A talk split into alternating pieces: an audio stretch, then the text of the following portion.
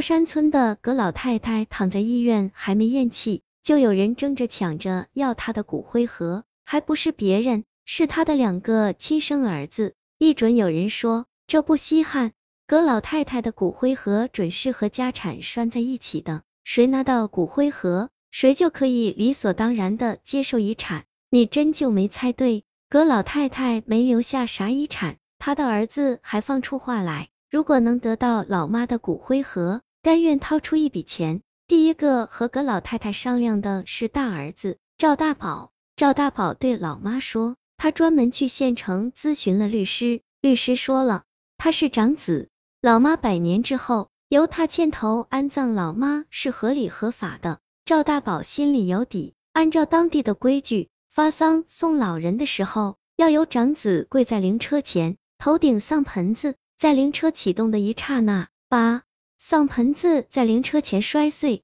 只要他摔了丧盆子，后面的事儿就得由他说了算，其中当然包括老妈骨灰葬在何处的决定权。葛老太太艰难的睁开眼睛，对赵大宝说：“二啊，你的心思妈知道，按说妈该答应你，可是你还有个弟弟，老二如果和你有一样的心思，妈该答应谁？都是妈身上掉下来的肉，不能厚此薄彼呀。”赵大宝自信满满的告诉老妈，他打算好了，如果弟弟也有这个意思，他情愿掏出一万块钱给弟弟。葛老太太摇摇头，闭上了眼睛。赵大宝知道老妈的工作得慢慢做，话说多了适得其反，就告辞了。他刚离开医院，葛老太太的二儿子钱二贵来了。不对吧？既然是哥俩，怎么一个姓赵，一个姓钱？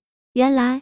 葛老太太这辈子嫁了三个男人，按当地俗话说，就是吃了三眼井的水。葛老太太二十多岁嫁到靠山村，丈夫叫赵贵臣，转过年生下了赵大宝。大宝三岁那年，赵贵臣参加了村里的副业队，到鸡冠山伐木清林，放一棵核爆粗的大树时出了岔子，赵贵臣躲闪不及，被撅到空中，又重重的从十几米高处摔下来。没抬下山就咽气了。赵大宝五岁那年，葛老太太改嫁了，嫁给了村里的光棍钱树森。葛老太太给老钱生了个儿子，就是钱二贵。钱二贵开门见山，比赵大宝说的还直接。妈，听说大哥到县里找了律师，我也咨询了律师，是省城的。人家律师说了，古往今来就没有哪条法律规定，非得老大摔丧盆子不可，子女尽。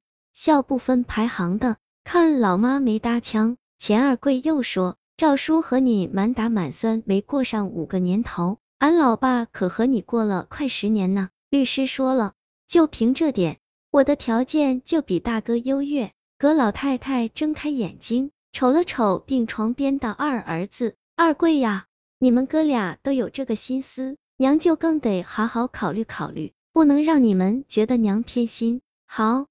我听娘的，不过娘，我琢磨好了，如果大哥愿意退后一步，我掏两万给大哥。其实葛老太太心里明镜似的，两个儿子全都有小心眼儿，之所以抢着摔脏盆子，是想得到安葬老妈骨灰的权利，好把老妈的骨灰安葬到自己父亲身边，免得九泉之下的父亲寂寞孤单。当年。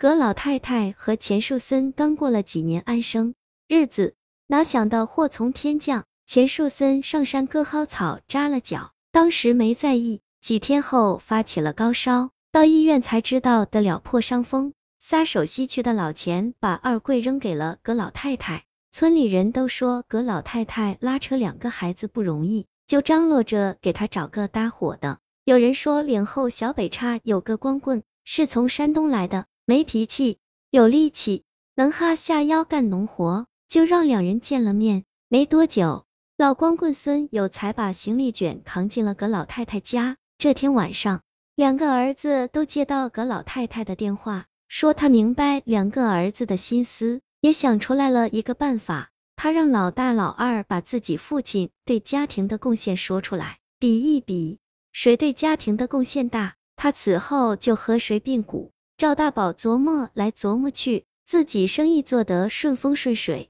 是远近闻名的土豪，父亲对家庭最大的贡献，当然就是把自己带到了人间，这条一定会打动老妈的。钱二贵也费了一番心思，自己名牌大学毕业，老妈平时总是以自己为荣，父亲最大的贡献应该就是生下了自己。他决定第二天就和老妈说，其实兄弟俩还多了一个心眼，之所以都显这点，是他们觉得这正是孙有才孙叔叔的短板。孙叔叔和老妈过了二十几年，前年得脑梗去世了，他生前没有留下一男半女。这点一定会让他首先出局。你想啊，一共仨人，扒拉掉一个，胜率能提高多少？赵大宝和钱二贵还没来得及把自己的牌打出来，葛老太太就离开了人世。临咽气时，葛老太太告诉两个儿子，她也找了个律师，是乡司法所的所长。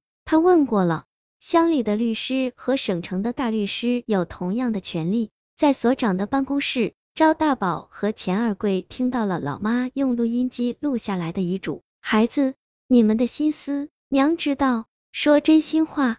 老赵、老钱、老孙对我都很好，可是我毕竟不能把自己分成三份。我让你们琢磨自己父亲对家庭的贡献，我猜你们一定会说自己父亲为这个家庭留下了优秀的儿子。那就让我讲两件你们不知道的事儿吧。那年。我怀孕了，我问过乡计划生育干事，我能不能生第三胎？得到的答复是肯定的，因为你们孙叔叔没有孩子，政策允许他生一胎。我把准生证开回来了，没想到老孙好半天没吱声。后来他从我手里拿过准生证，三下两下撕个粉碎。他说，如果有了自己的儿子，对大宝二贵一定会分心，就是不分心。两个孩子也会那么认为。他劝我把孩子打掉。那一晚，我哭了，他也哭了。